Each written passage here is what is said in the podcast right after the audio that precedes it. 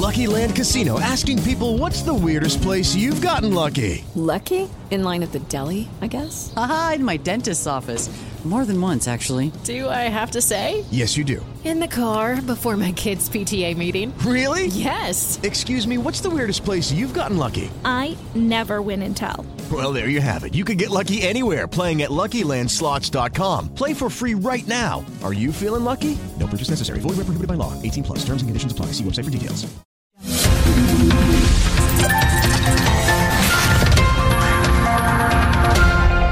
É isso, Sociedade Digital no ar, a ponte aérea mais tecnológica do rádio, da TV e da internet. Cumprimento você que nos acompanha pela rede Jovem Pan News no rádio, você que está ligado na sua TV por assinatura no canal Jovem Pan News, ou você que está nos acompanhando de manhã, de tarde, de noite, não importa, na internet, lá no canal Jovem Pan News no YouTube ou pelo Panflix.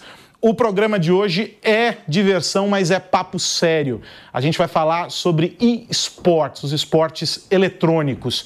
E vamos romper alguns preconceitos, algumas ideias preconcebidas. A primeira delas eu já vou acabar aqui de pronto. Você é um gamer ainda que você diga que não é, porque mesmo que você fique lá só jogando Candy Crush no seu celular, isso já te faz um gamer. Então, jogou paciência no teu celular, no computador, você já é gamer, não é só quem joga uh, Free Fire, quem, quem, enfim, não importa. Você é um gamer se você jogou alguma dessa, o jogo da cobrinha, lembra? Então, você já é um gamer, então está convidado, convidada a participar dessa nossa conversa. E esta conversa só é completa se a gente fecha a nossa ponte aérea. Então, antes de apresentar os nossos convidados de hoje, eu quero cumprimentar o meu amigo André Micelli. Você também é um gamer, velhinho. Aros, eu quero saber se além de gamer, eu sou esportista. Ah, essa é uma, uma dúvida maior, que eu sou um gamer mal sucedido, diga-se de passagem, eu sou um péssimo gamer. É, isso eu já, de certa maneira, imaginava. Você sabe Agora... que eu poderia, eu poderia é, ser é, aquela figura política e falar assim, claro, mas eu sou seu amigo e antes de qualquer coisa eu tenho um compromisso que é o de não te enganar. Você não é um esportista. Por não. mais que você fique horas e horas aí no Candy Crush, isso não te faz um esportista, André Miceli. Quero frustrar você nessa, Poxa, nesse aspecto. Eu já estava cheio de esperança aqui, cara, que eu tinha arrumado um argumento para sempre agora. Não, Mas você. Então, vamos no máximo, você pode toda. ser um atleta do bar. É, tá certo, é. No máximo, assim, você é um atleta do bar. Agora, é, no, no, campo dos esportes, acho que não está rolando, não. Não, você sabe que outro dia eu estava pensando que se eu estiver atravessando a rua e algum carro chegar, eu deito. Olha só, deixa eu apresentar aqui essa turma que está conosco hoje no Sociedade Digital. Quero já cumprimentá-los, meus amigos. Então vou começar lá da ponta para cá. O Daniel Kossi, que é presidente da Confederação Brasileira de Desportos Eletrônicos o Hidalgo Dalcoleto, que é vice-presidente da região Sudeste, é isso? Sim. E o Dominique Costa, eu vou chamar de Dom, pode? Que fomos apresentados assim, vai ficar complicado. É, o Dominique é muito formal, pode ser, Dom? Pode ficar à vontade. O Dom, que é vice-presidente também da CBDEL. E, bom, obrigado por vocês estarem aqui com a gente. Eu estava brincando com o André e dizendo assim é, que basta jogar lá o Candy Crush para você se, ser classificado como gamer. Essa não é uma mentira, embora pareça, né, Daniel? Uhum. É, uma, é uma verdade. Uhum. Mas há uma diferença entre ser um gamer e ser um esportista ou um atleta que pratica uh, esporte eletrônico. E é nesse segundo tópico aí, nessa segunda coluna, que a confederação uh, se enquadra onde está a atuação de vocês. Vocês estão olhando para o esporte eletrônico. Eu queria que você contasse para a gente, de forma resumida, o que, que é a CBDEL uh, e a importância do que vocês vêm fazendo já há algum tempo. Perfeito. Defendendo ele já, e pronto. Fazendo meia culpa? Já. Pronto, o André já conquistou um advogado. Foi. E não é do diabo. O esportista é aquele que pratica o esporte regularmente. Hum. O gamer, no nosso caso, é o entusiasta. Tá. E o atleta é aquele que tem como profissão. Como um atleta de basquete. Então ele é um esportista. Ele é um esportista. Então ele conseguiu, André. Conseguiu, André. Você conseguiu. Vai começar Obrigado. a tocar We Are the Champion agora aqui. Já, já saio desse programa mais leve. Pronto, tá- agora, tá já- feliz. Já, tá, já tô razoavelmente feliz. E a, a confederação ela administra institucionalmente essa categoria desportiva. Então nós cuidamos da base, do estudantil, do universitário e do alto rendimento, que é o atleta em si, como carreira, com o sistema de ranqueamento, com uma avaliação para uma competição nacional, internacional e por aí vai. Mas daí eu posso dizer, por exemplo, que mesmo no caso do jovem que começa nesse processo, ele já é federado. Não importa se ele está dentro de uma, de, uma, de uma equipe Não importa. é, dessas mais bem estruturadas. A gente tem alguns casos, né? Acho que é Corinthians, o Santos tem. São Paulo. né, o São Paulo tem equipes bem já Estruturadas. ah, estruturadas. Independentemente da existência dessas equipes, essa condição se dá, como acontece com outras modalidades esportivas, é isso? Sim, ele pode ser um atleta do meio privado, como um atleta federado. Muitos atletas federados jogam no privado, mas nem todo privado é federado. Legal. Né? E aí, Hidalgo, você estava me contando outro dia, e eu achei fascinante isso, o processo de estabelecimento de competições regulares. Elas já existem, elas já estão acontecendo, mas elas de alguma maneira estão é, Soltas. soltas e à margem de um calendário, vamos colocar dessa maneira, institucionalizado pelas autoridades e etc. Sim. Esse é o papel de vocês na CBDEL, é fazer com que esses atletas encontrem respaldo dessas instituições para que eles tenham espaço dentro dessas ligas para acontecer com o esporte algo como, sei lá, o Campeonato Paulista, o Campeonato Brasileiro, a Copa do Brasil, em que a população sabe que aquela competição existe e ela vai encontrar ali um, um momento para poder acompanhar e torcer e brigar e, e- e afins. É, eu atualmente tô, eu estou vice-presidente do Sudeste junto à CBDEL é, e como fabricante da INSES, a gente entendeu que tinha um pé de educação muito importante através do gamer, porque através do gamer tem matemática, tem gente que faz processos gráficos, tem makers, tem, de certa forma, aula de português e aula de inglês para o pacote como todo.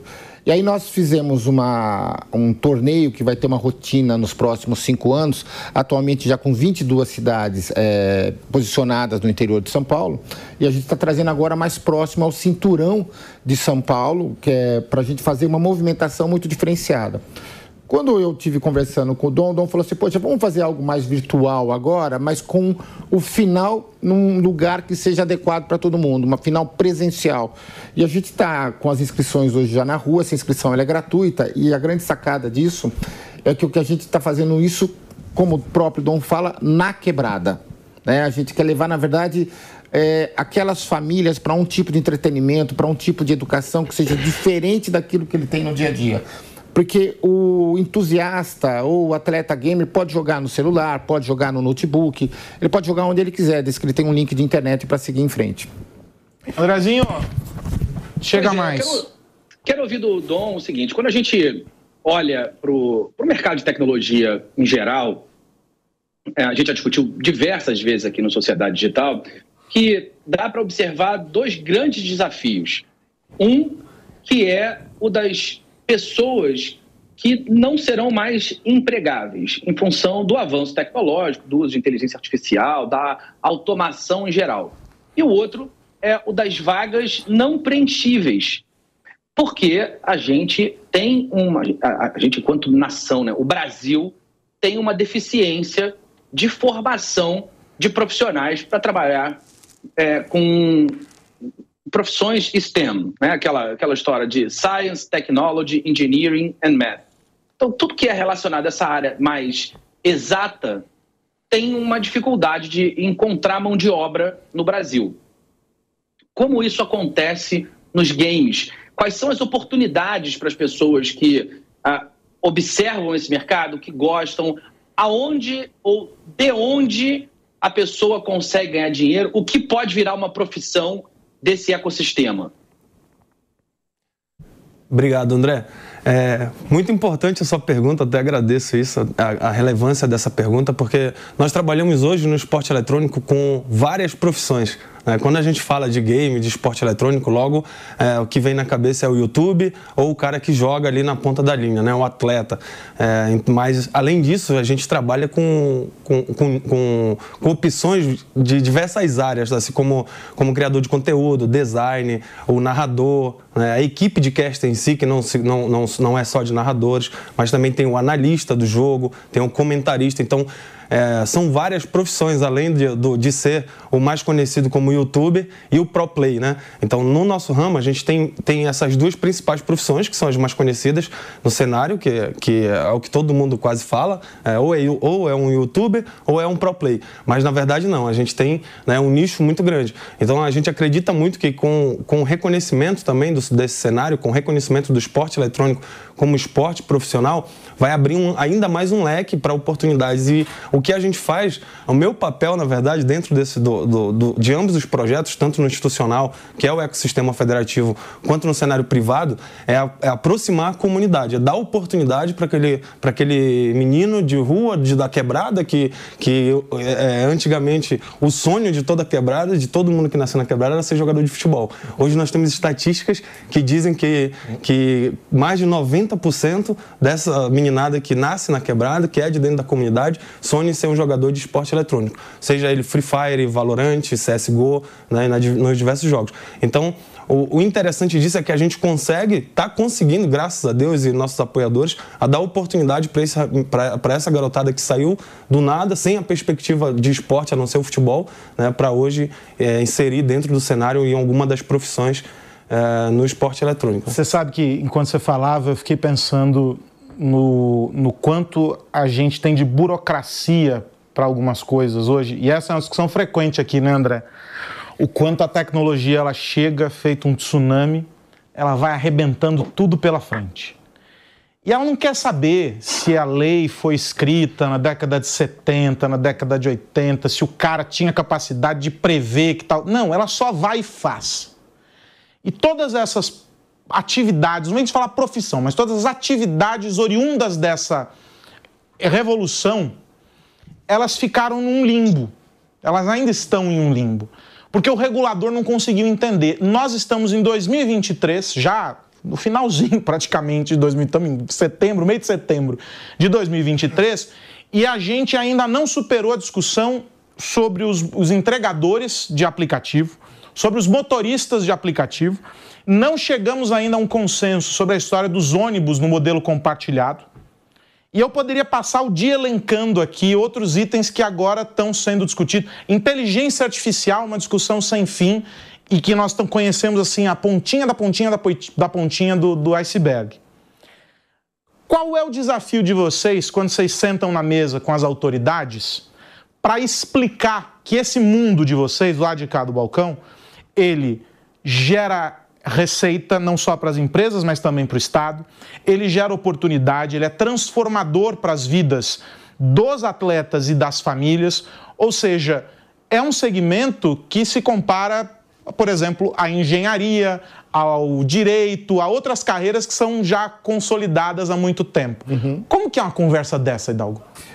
Olha, é uma conversa um pouquinho mais complexa do que parece. Então, atualmente a gente tem sentado com as autoridades, tem tentado procurar o pessoal do Ministério do Trabalho para a gente entender como regulamentar a profissão do atleta gamer ou do atleta esportista. Não sei uhum. exatamente como fala isso do gamer. É o gamer mesmo, que é como todo mundo conhece. Só que ao fazer isso e ter essa profissão como regulamentada, a gente consegue imediatamente colocar ele no cadastro do profissional, a Sim. gente consegue dar emprego para essa pessoa, recolhe impostos para ele, ele passa a ter um fundo de garantia e ele vira um agente transformador com pouca ou não idade da sua própria família e do meio que ele está vivendo. Então, quando a gente senta com as autoridades para fazer um bate-papo sobre isso, todos demonstram muito boa intenção, mas às vezes a gente acaba entrando no processo do dia a dia da pasta.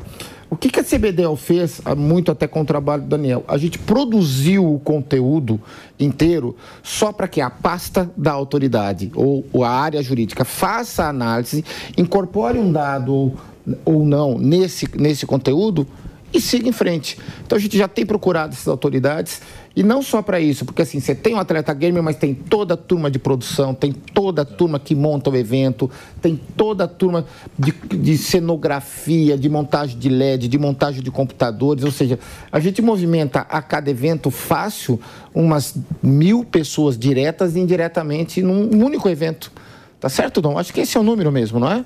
Perfeito, de participantes. É, não, não só de participantes, mas do staff, o staff que Sim. trabalha. Porque é, o... o... staff não é só aquela turma que está ali no evento naquele dia, mas são todos aqueles que trabalharam para promover o evento de forma geral e criar o evento. Vai desde a área de marketing, fazendo uma venda ou não para alguém, ao cidadão que está apertando o parafuso da câmera para fazer o processo é. junto aos narradores. Então, assim, a cadeia é grande. Sim aqueles nomes pequenos que aparecem no letreiro final de filme que não acaba, aquilo tudo é emprego. É emprego, é tudo aquilo é emprego. Então a gente é, é, é uma indústria hoje, é, através da confederação e a indústria gamer, é uma indústria que movimenta não só um grande capital financeiro, mas a, movimenta uma grande quantidade de vidas.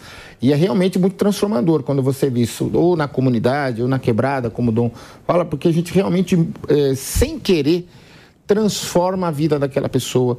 Então ela passa a ter uma alimentação decente, ela passa a ter educação decente, ela passa a ter acesso à tecnologia de forma geral, ela começa a ter o espectro aumenta muito daquilo que ela estava acostumada a ver. E a gente tem que deixar claro que ela também, com isso, ela não é figura para o tráfico, ela não é figura para o roubo, não é figura para nada, porque ela passa. evasão escolar. Ela deixa de estar à margem, né? É. E o atleta, hoje, quando nós conversamos com ele, uma das premissas que a gente sempre coloca antes da contratação é que ele continue estudando e que ele continue tendo pelo menos nota média, porque também não dá para pedir nota muito alta. Mas pelo menos ele Sim. tem uma média, né? Tem uma média e sabendo. Ele tem que sair falando inglês, ele tem que sair sabendo todos os processos de matemática, português, geografia, porque quando ele vai para fora do Brasil, ele nos representa. E dividir no mercado muito bem também, porque é, todo mundo se fala, ah, não, o esporte eletrônico é bilionário. Bilionário é a indústria de games. Sim. O mercado de esporte eletrônico é milionário. Ele é uma é um fração. É. Ele é, um ele é parte. Ele, né? é, uma, ele é parte. um tronco ali à parte. Chega mais, André Miceli. Eu quero que o Daniel me, me conte como está o entendimento brasileiro. O Aros se referia às autoridades. Quando você senta à mesa com as autoridades, quando você faz um trabalho que é quase de evangelização, para usar o termo que a indústria de software gosta muito, ah, de ensinar uh, o legislador, de ensinar ou criar uh, momentos que viram jurisprudências mais à frente e, eventualmente, uh, jurisprudências que se tornam definições, leis, enfim. Esse processo de amadurecimento do Brasil comparado ao restante do mundo, Daniel, como você nos vê? Olha, é imaturo e despreparado. Muito, Uau. muito. Lá fora a gente nada de braçada, por exemplo. Lá fora eu estou conversando com pessoas com, com um projeto de 2.3, 2.4 bi para construir uma cidade. Regulamentação e reconhecimento e regulação do esporte eletrônico tem em alguns países. No meu ver, o esporte é autorregulamentado. O que nós precisamos é que ele seja legitimado e reconhecido por lei como categoria. Por quê? Porque só aí você consegue tirar os benefícios de políticas públicas. Caso contrário, você não tem. Mas a gente teve até pouco tempo atrás, se fosse a história da regulamentação, a gente teve até pouco tempo atrás, acho que foi comissão, audiência pública, o que, que foi. É, é... E a tentativa era de brecar, por exemplo, fazer restrição de idade. É, tinha uma série de discussões pois ali é. que caminham na contramão do que o mundo vem fazendo. Exatamente. É, também com. com é deixar com na mão de legislador que não tem base, ou que é mal amparado, que é mal assessorado. Por exemplo, os projetos de lei, que inclusive não foi aprovado só em São Paulo, agora em 15 estados foi aprovado, só reconhece o esporte eletrônico como desporto e o praticante como atleta, em vários níveis. Pronto. Depois disso, o esporte eletrônico se autorregulamenta. Você já tem o que prevê a lei e a Constituição para o esporte e para a livre associação. Então, eu acho que, é, sabe, toda vez que você tem ali, não, vou fazer uma audiência pública, é perder tempo, é enxugar gelo com pano, porque nós já estamos lá na frente. É. É, mas isso vai em conta do tsunami da tecnologia. É isso né? aí. É, na, hora que, na hora que as pessoas vão legislar alguma coisa, aquele período já passou. Então, tem que entender o seguinte: é, é legal legislar para suprir uh, os direitos trabalhistas de quantidade de horas trabalhadas e tudo mais. Isso faz todo sentido. Agora, legislar para falar que o menino de 14 anos não pode fazer isso, não pode ser aquilo, fazer aquilo, é. é muito complexo. Então, você pega, por exemplo, o Neymar na base com 14 anos não poderia jogar. Se a gente usar o exemplo do Santos. Então, quando você classifica o aluno ou a pessoa como atleta, você abre uma oportunidade para ele efetiva. Porque a gente não está falando de trabalho escravo, não tem trabalho escravo nesse processo. E cada um tem seu nicho. Não, cada um tem seu nicho. Claro. É. Agora, por exemplo, você pega os jogadores de futebol que saem, por exemplo, lá do Amapá para vir morar em Santos, às vezes é, mora num lugar mais apertado ou mais é, confortável, não importa de onde ele, ele estivesse, e tá ali, longe da família e tudo mais. Com o esporte eletrônico, a gente não precisa dessa movimentação.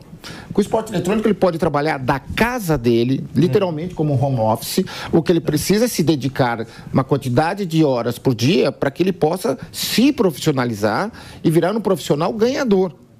A oportunidade está para todo mundo ali. Então, ao profissionalizar esta, chama criança no bom sentido, seja ela de 14, 16, 18 anos, você encaminha um equipamento para a casa dele, encaminha link de qualidade. Então, ele tem um período de estudo e jogo, né, como atleta, que ele faz dentro da sua própria casa, e em seguida com grupos.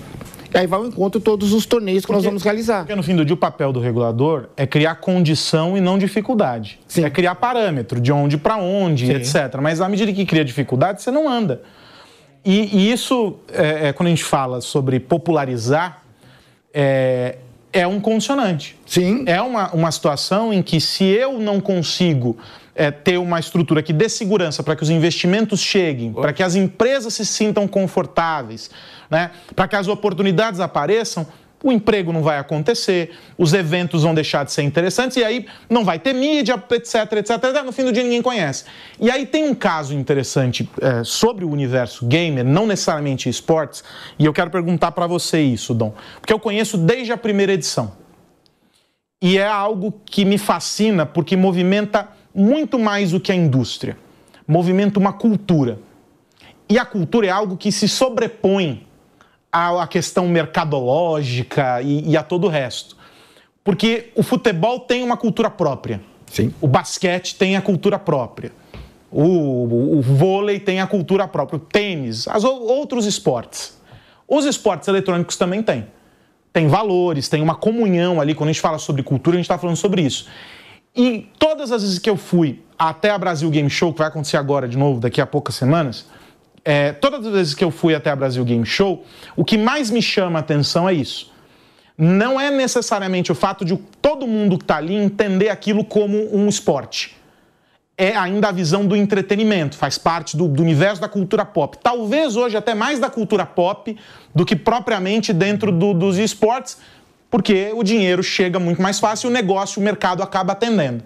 Mas quando a gente pensa ali, tem campeonato ali dentro, você tem uma série de ações que acontecem ali, que movimentam essa cultura. A Brasil Game Show é um exemplo de, de, de romper com esses entraves e, e encontrar uma interface com o público para dizer assim, ó, vem cá que aqui é o seu espaço também, você que pratica esportes, você vai estar tá dentro desse universo. A cultura é esse caminho e a BGS faz isso? Sem dúvida. A, a, BGS é o maior evento que nós temos né, do cenário de games e esportes e é exatamente o evento que abrange todos os nichos dentro do, da área game, né, dentro do, do esporte eletrônico, ou seja, do, do, do, do game em geral, porque eles atendem todos os setores. Lá dentro, como você bem falou, temos os setores de YouTube, a exposição de marcas, os criadores de conteúdo, não só de hardware, né? É, rádio e, e, temos também simuladores, né? temos é, jogos que estão inseridos dentro do esporte eletrônico e, e, e, não, que são apenas praticantes, assim como a gente tem as competições profissionais também.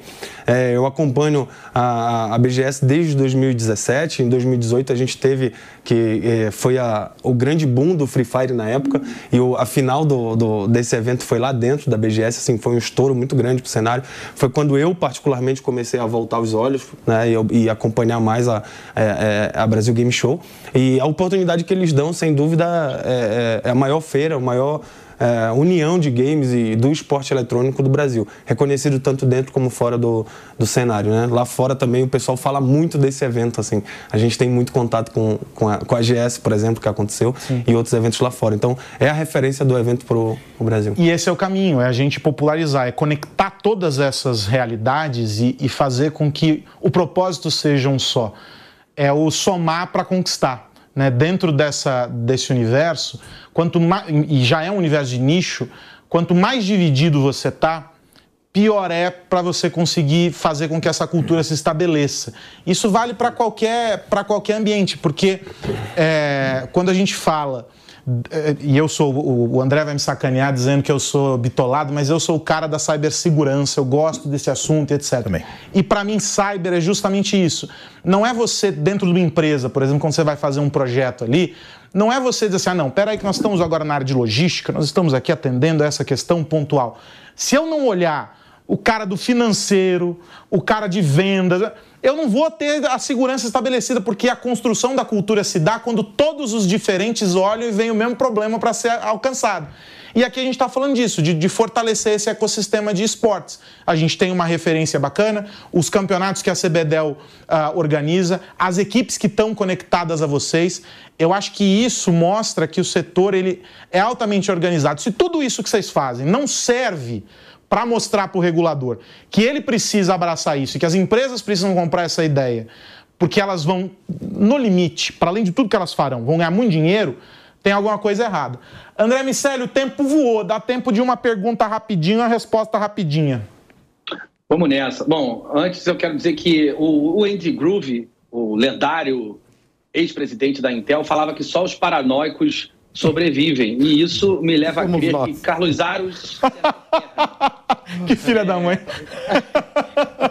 Oi, Dalgo, para gente fechar, o, o Aros falava de caminhos.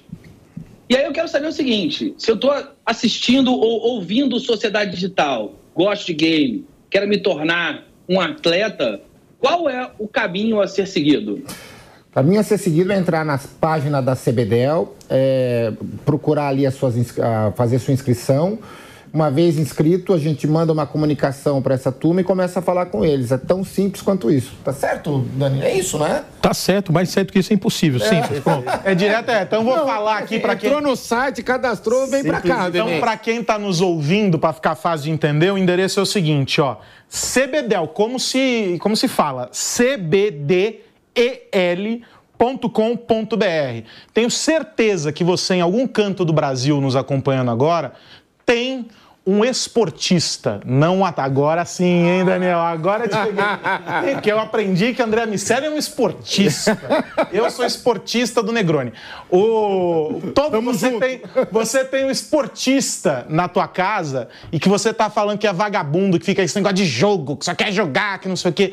Tá aí um caminho de você conectar ele ao mundo dele e não ao mundo que a gente acha que é o mundo que tem que ser. O jeito de aprender mudou, o jeito de ensinar, portanto, precisa mudar. O que era interesse há 10 anos atrás, hoje não é mais. E os games, os, o e-sport, é um caminho para a gente conectar essa molecada, porque é o caminho que eles reconhecem. Conectar essa molecada ao mercado de trabalho, às demandas que a indústria toda uh, faz, e é muito importante isso. Então, a, a pergunta do André é, é, certeira e a resposta mais certeira ainda. Procura a CBDEL, eu acho que vai ser bem legal é, você dar esse encaminhamento para este esportista que você tem dentro de casa, que você está falando que é um vagabundo que não sai do quarto, que passa a madrugada jogando no computador. certo? É, eu queria só pedir uma coisa. Pais, apoiem os seus filhos. Vocês podem ter um talento incrível aí no quarto e vocês ainda não sabem. E talvez ele possa até mudar a vida de toda a família. Perfeito. A gente precisa de apoio. Você sabe que o André Miceli tem o famoso Enzo. Beijo, Enzo. o Enzo, é. que eu sou fã dele, é um esportista, não é? Do, do, mais do que o pai, não é não, Andrezinho? Em todos os aspectos, dentro e, fora do mundo digital. Então, ó, um beijo, famoso Enzo. Telzinho também, um beijo para ele. Deixa eu agradecer aqui o Daniel, o Hidalgo, Obrigado. o Dom. Eles são da CBDEL, presidente e vice-presidentes da CBDEL. E a gente resolveu tra tra tratar no Sociedade Digital hoje dos esportes eletrônicos, porque a gente acredita, de fato, eu e o André, que esse é um caminho, uma indústria que merece atenção. A gente fala de tantos assuntos aqui ligados ao mundo dos negócios, a construção de, de, de novas tecnologias e etc. E esse aqui passa batido. Então, hoje, um programa dedicado a esse tema, porque tem muita coisa rolando. Tem campeonato agora rolando, né? Dá essa é. agenda aí pra gente, rapidinho.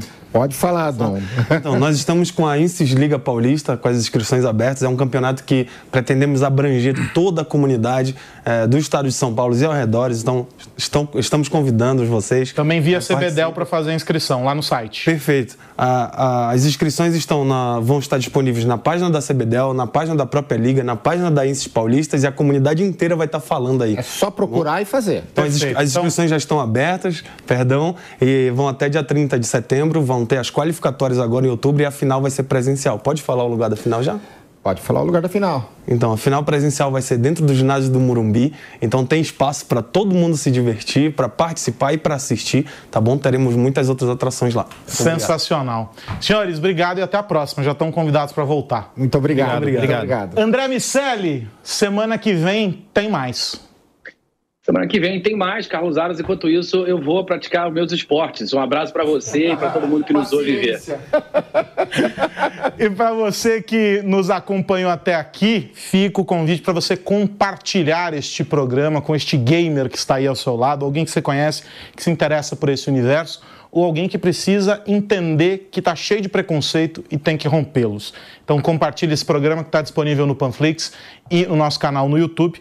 Este programa e os anteriores. E a gente tem um combinado. Na semana que vem a gente volta a falar sobre os impactos da tecnologia no nosso dia a dia. Um grande abraço. Tchau, tchau.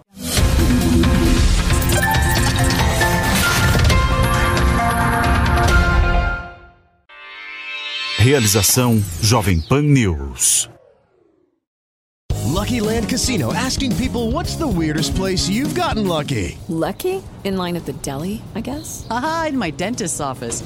More than once, actually. Do I have to say? Yes, you do. In the car before my kids' PTA meeting. Really? Yes. Excuse me, what's the weirdest place you've gotten lucky? I never win and tell. Well, there you have it. You can get lucky anywhere playing at LuckyLandSlots.com. Play for free right now. Are you feeling lucky? No purchase necessary. Void where prohibited by law. 18 plus. Terms and conditions apply. See website for details.